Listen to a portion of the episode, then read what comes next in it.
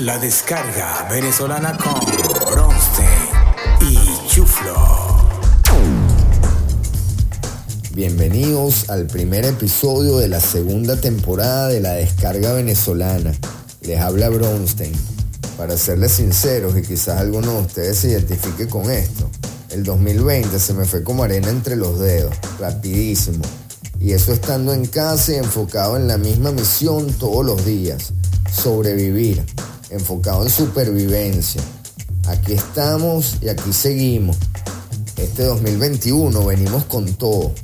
Las más cómicas y originales anécdotas del Bronstein. Podrán viajar con nuestro valiente viajante del tiempo, el chuflo y su escarabajo mágico, a momentos y lugares invaluables de nuestra Venezuela. Los chistes que te harán reír a carcajadas.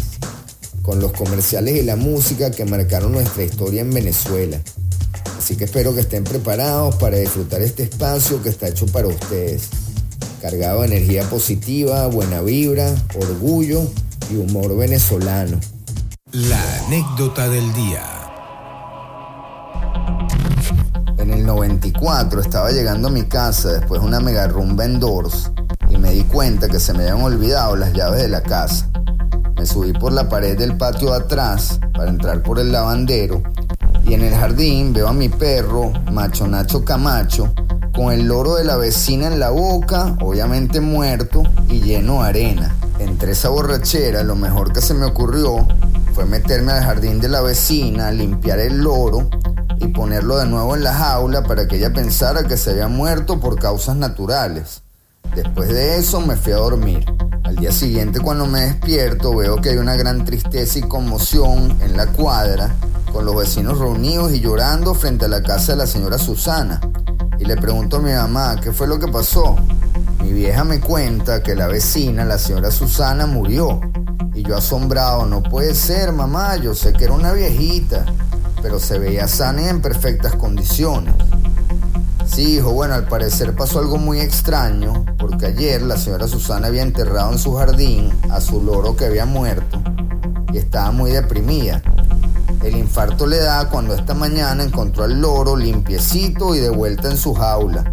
Ahí fue que le dio el patatú.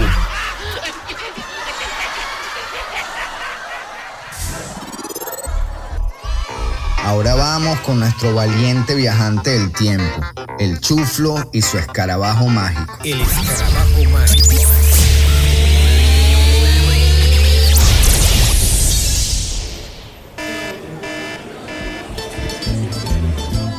El escarabajo mágico me acaba de dejar frente al obelisco en la Plaza Francia de Altamira, aquí en Caracas. Y qué buena sorpresa me acabo de llevar al llegar a este reconocido lugar, llevado por un personaje emblemático del municipio de Chacao. Les cuento que estamos en los perrocalientes de Filipo. Hoy, en nuestro segmento, queremos rendir tributo al único e inimitable Filipo Sanglimbeni, Fallecido a los 88 años el 18 de abril del 2014, quien abrió el primer puesto de perros calientes en 1952 en la Plaza Francia de Altamira, sin pensar que iba a convertirse en el perro calentero más famoso de Caracas, con un menú de perros calientes y jugos de piña. Estando aquí conversando con el gran Filipo, él me cuenta que en ese tiempo esta no era una comida apetecida por los caraqueños, Así que el escenario inicial no fue muy alentador para él, quien con su carrito de perro calientes en esta popular plaza se la ingenió para comenzar a vender su nueva comida, que era un tanto misteriosa para los venezolanos. En esos tiempos ya estaban acostumbrados a las arepas, pizzas y pollo frito o a la brasa. Me cuenta que en un principio su gancho fue vender los perros calientes para que las personas comieran los panes y les dieran las salchichas a su mascota, que solían pasear por la Plaza Altamira. Pero poco a poco la receta de Filipo se fue ganando el corazón y el estómago de los caraqueños para perpetuarse hasta medio siglo después.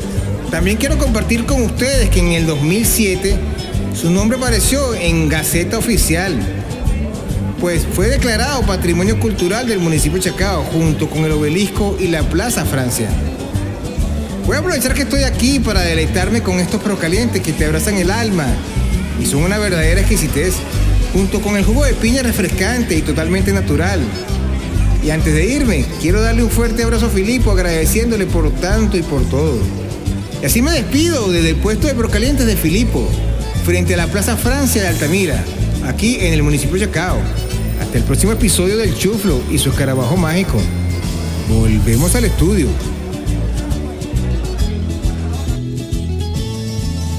El chiste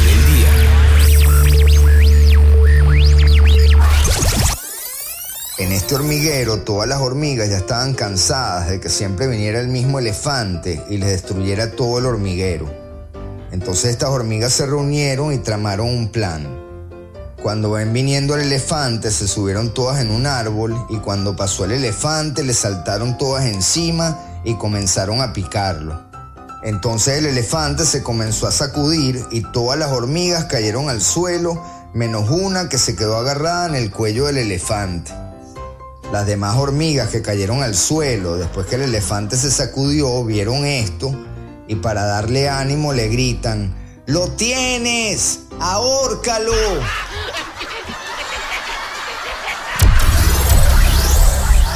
El comercial del día. Eres parte de mi llano, compañero de labor, juntos de sol a sol caminos vamos haciendo. Carga con macho no pesa, cuando la mocha es Toyota, carga con macho no pesa, ponle la mocha muchacho, carga con macho no pesa, ponle la mocha muchacho. Porque tu macho Toyota tiene las ruedas bien puestas. La descarga venezolana con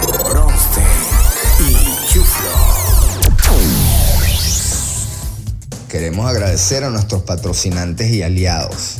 Finísimo, el mejor puerta a puerta Miami Caracas y estamos ubicados en Aventura.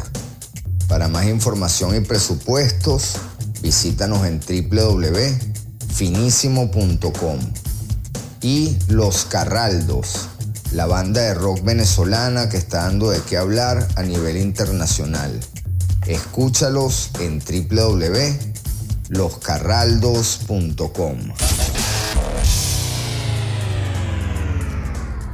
Despedimos el programa con una canción de la época, un éxito que marcó nuestra juventud en Venezuela. Los dejamos con Hombres G y su tema Devuélveme a mi chica. Espero que lo disfruten y hasta la próxima.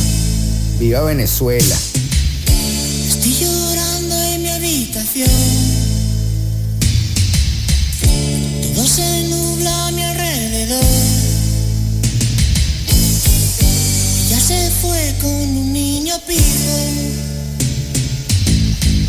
Tiene un Ford Fiesta blanco